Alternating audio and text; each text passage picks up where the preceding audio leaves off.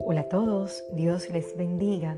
Quizás, al igual que yo, muchos admiramos la naturaleza y su equilibrio perfecto. No hay forma de negar que hay un gran diseñador en todo. El tema de hoy es ¿quién sustenta todas las cosas? La carta de Hebreos es una exhortación a los cristianos hebreos a la madurez.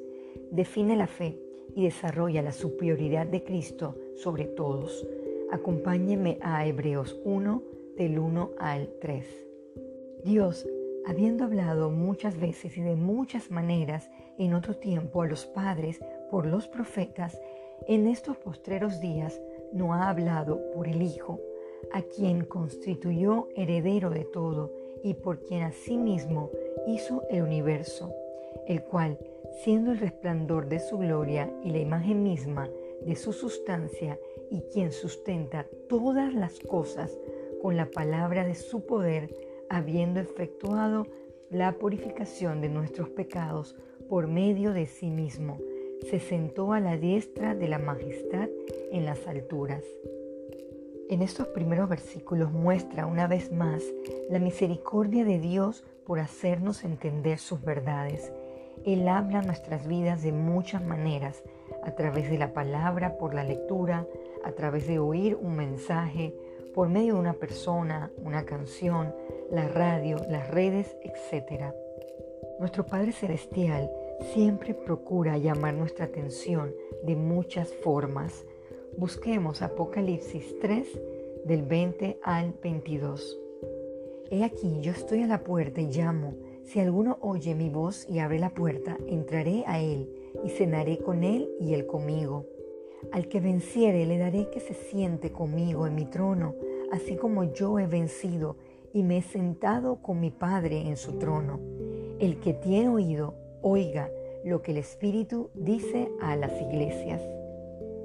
Todo fue constituido por Él y para Él. Nuestra vida debe estar sujeta a aquel que hizo el universo. Vayamos a Juan 1 del 2 al 4. Este era en el principio con Dios. Todas las cosas por Él fueron hechas y sin Él nada de lo que ha sido hecho fue hecho. En Él estaba la vida y la vida era la luz de los hombres. Es claro quién sustenta todas las cosas.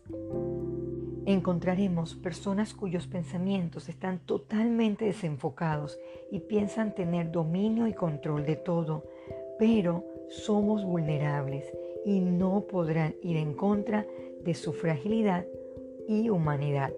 Al final experimentarán la muerte física y sin Dios también la muerte espiritual. Querido oyente, los últimos versículos leídos en Hebreos nos muestran claramente la superioridad de Cristo. Con su palabra de poder sustenta todo lo visible e invisible.